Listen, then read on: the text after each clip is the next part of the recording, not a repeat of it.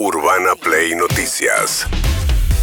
Todos los días, la información destacada. Con las voces de sus protagonistas. Búscanos en Spotify y seguinos para enterarte de todo lo que tenés que saber. Urbana Play Noticias. Un update con la información más importante. Urbana Play 1043. Una nueva experiencia. Bueno, y ahí sigue Alberto Fernández las repercusiones, ¿eh? no solamente de la foto aquella que muestra que se festejó el cumpleaños de Fabiola Yáñez en Olivos en julio del año pasado en plena cuarentena, a pesar de las desmentidas originales que había hecho Alberto Fernández, quien finalmente el viernes pasado intentó dejar atrás el asunto en un acto en el que dijo lo siguiente. Y en ese contexto, el 14 de julio, día del cumpleaños de mi querida Fabiola, Fabiola convocó una reunión con sus amigos y a un brindis, que definitivamente me doy cuenta que no debió haberse hecho y que lamento que haya ocurrido. Claramente lo lamento. Y que, y que mirado en retrospectiva debía haber tenido más cuidados, que evidentemente no los tuve. Todos lo supieron porque nosotros lo contamos, ¿eh? porque no ocultamos nada, porque están los listados de quienes entraron y salieron de Olivos pero que lastima a mucha gente, lastima a mucha gente que entró por distintos motivos y que de repente se ve en los diarios. Lamento lo que ocurrió. No va a volver a ocurrir. Bien, Alberto Fernández cumplió con una ley, una exigencia de la ley vigente, que es que cuando le piden la información es acceso a la información pública y entregó en efecto el listado de los ingresos olivos durante todo el periodo de la cuarentena. El problema es que no fue un brindis y el problema es que le había mentido antes y había dicho que todas las reuniones habían sido de trabajo. Eh, está todavía pendiente la discusión del día del cumpleaños de Alberto Fernández, donde hubo también ingresos de amigos. Hay otros ingresos también que difícilmente cuadren dentro del rubro exclusivamente de trabajo que puso, sobre todo mientras regían las eh, cuarentenas más estrictas. Este cumpleaños Fabiola Llanes fue cuando no estaba permitida los reencuentros sociales para todos los demás. Sí, lo de su cumpleaños tiene la justificación o, en algún lugar, por lo que decían en Casa de Gobierno, es que sus amigos son todos políticos. Y entonces como que encuadran si, en las entradas como parte de trabajo. Ahora, el problema es que mentiste en esta ¿Qué me hace suponer que me está diciendo la verdad las demás. No, bueno, pero por más que fuesen políticos, si se reunieron de noche el día del cumpleaños de Alberto Fernández, festejaron un cumpleaños, ¿no? Mientras tanto, María Eugenia Vidal fue una de las dirigentes de la oposición que cargó contra el hecho que Alberto Fernández hubiese elegido personalizar en Fabiola Yáñez las culpas. Hay una responsabilidad de la Casa Militar sobre los ingresos y egresos de Olivos. Y hay protocolos. No es una casa privada, es la casa oficial del presidente y eso requiere determinados protocolos. Pero más allá de los protocolos, no agota mi capacidad de sorpresa que el presidente tenga como única justificación eh, culpar a su mujer. Eso es la, la manera que eligió para hacerse responsable frente a los millones de argentinos que estuvimos encerrados.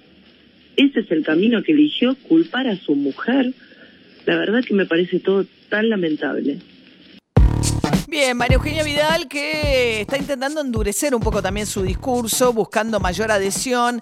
En el PRO dicen que al final del camino, en las elecciones generales en la Ciudad de Buenos Aires, calculan que van a sacar el 50% de los votos, que es un nivel muy alto, pero les preocupa la interna, porque anda floja Vidal en la interna contra este, Ricardo López Murphy, que tiene un 15% de intención de voto y ella solo el 30% en ese contexto, digamos. Eh, entonces, bueno, les parece un piso un poco bajo. Eh, sí, porque les mezcla la lista, le empieza a meter gente en la lista y lo otro que preocupa también es la corrida por derecha de, de ¿no? ¿Cuánto hasta dónde va a crecer Milei? 10% le están dando algunas encuestas de intención de voto. Mientras tanto, Aníbal Fernández, eh, con declaraciones como esta. A ver. Si ella organizó un cumpleaños en contravención de las normas sanitarias, es un problema que no atañe a la función pública. No atañe a la función pública. Listo, se terminó. No hay otra cosa. La complicación la quieren poner porque la señora hizo una, una comida, una cosa por el estilo, eso, que a lo mejor eh, pueda ser criticable. Sí, está bien. ¿Qué va a hacer el marido? Como a la Edad Media, 1200 años atrás, llegar y cagarla a palos porque cometió un error de esa característica. Eso no existe más, señores. Puede haber cometido un error, bueno, lo cometió, listo, está bien, puede haberlo cometido. Eh, ahí se agotó. ¿Por qué no hablaban de Julián Aguada cuando con la gente de espaldas mojadas que tenía trabajando en sus talleres? Y nadie decía nada.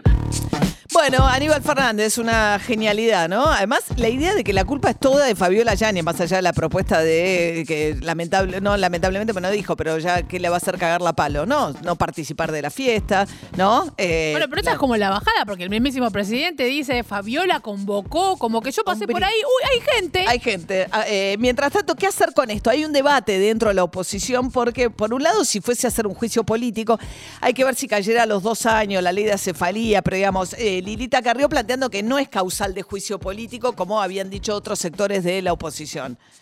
¿Va la coalición cívica a acompañar este pedido de juicio político? No porque para nosotros tiene que avanzar la justicia en esto. Segundo, yo en campaña no hago denuncias ni pedidos de juicio político porque me parece que entorpecen, tornan todo electoral y esto no es electoral, esto es muy grave. Yo les quiero decir que no hay que ser funcional a que después de las elecciones lo culpe de la derrota, lo haga renunciar y ella asuma como presidenta. Solo con adherirse al juicio político de la oposición se podría destituir a, Fernández. Y miren, yo quiero que Fernández cumpla su mandato, que vaya preso después de su mandato, y prefiero que no gobierne Cristina Kirchner y que empecemos a construir otro país.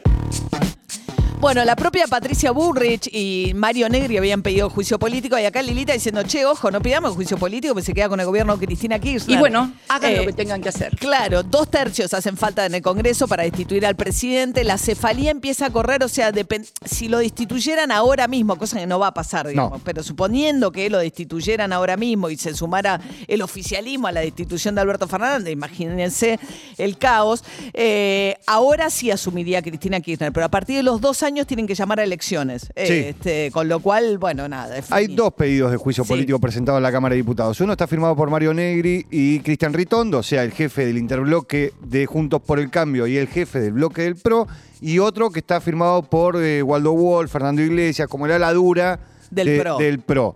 Eh, en la comisión de juicio, la mayoría la tiene el kirchnerismo, con lo cual uno supondría que no pasa. No, a ver, la, eh, violó la norma. eh, Hay 30.000 argentinos que fueron denunciados por violar la cuarentena, con lo cual ahí hay una investigación judicial en curso. Evidentemente, el presidente violó la cuarentena y eso merece el mismo tipo de sanción que cualquier otro ciudadano, más allá de la sanción eh, pública. ¿Qué? Sí, pero ojo, porque muchas de las causas que tienen eh, una pena de, de eh, escarcelable, o sea, menor Sí, a, los tres años, en el caso de los ciudadanos comunes, Sí. pueden ir a una Probation. Una probation. Sí. Eh, los funcionarios públicos no. No tienen que ir a provecho, no, No, pueden. pueden ir a probation. No la veo a ver a La, no- Fabiola barriendo una calle, por ejemplo. la norma. Pero una multa, o sea, Axel Kicillof, la, la Olivos queda en eh, La provincia de provincia de Buenos Buenos Aires. Nadie notificó a Alberto Fernández del incumplimiento de las normas de la cuarentena, como si, por ejemplo, le pasó a Maru Botana, que regresó de su viaje en Francia y dijo que nadie le avisó que tenía que ir a un hotel.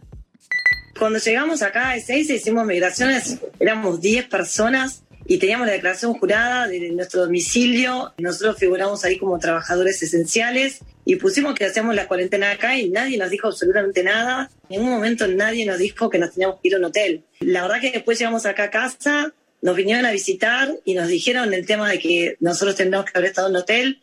Le dijimos esto, que nadie nos había dicho nada, nos dijeron que hiciéramos un descargo, lo hicimos. Primero que no siento que hice nada mal, estoy haciendo la cuarentena en mi casa con toda mi familia. ¿Cómo me van a clavar una multa por porque consideran esto del hotel? O sea, estoy como que no, no lo puedo creer. Bueno, se supone que la norma vigente es que los que se fueron del primero de julio en adelante y que residen en provincia de Buenos Aires, al regresar tienen que hacer una cuarentena en hoteles. Pero si no le notificaron a Maru Botana, eso en los países que está organizado te dicen cuáles son los, los hoteles que están habilitados, porque no es cualquier hotel, porque es un hotel que tiene que restringir tus movimientos, eh, no es que vos te vas a alojar en un hotel cualquiera. No, la Eh, declaración jurada que firma dice que tiene que ir a un hotel. Hotel. Ahora, lo que no le dicen es a qué hotel. Esa es la parte que falta. Y le tienen que decir, además se supone que son hoteles donde están bajo control Claro. sanitario los que vean llegando. Urbana Play Noticias.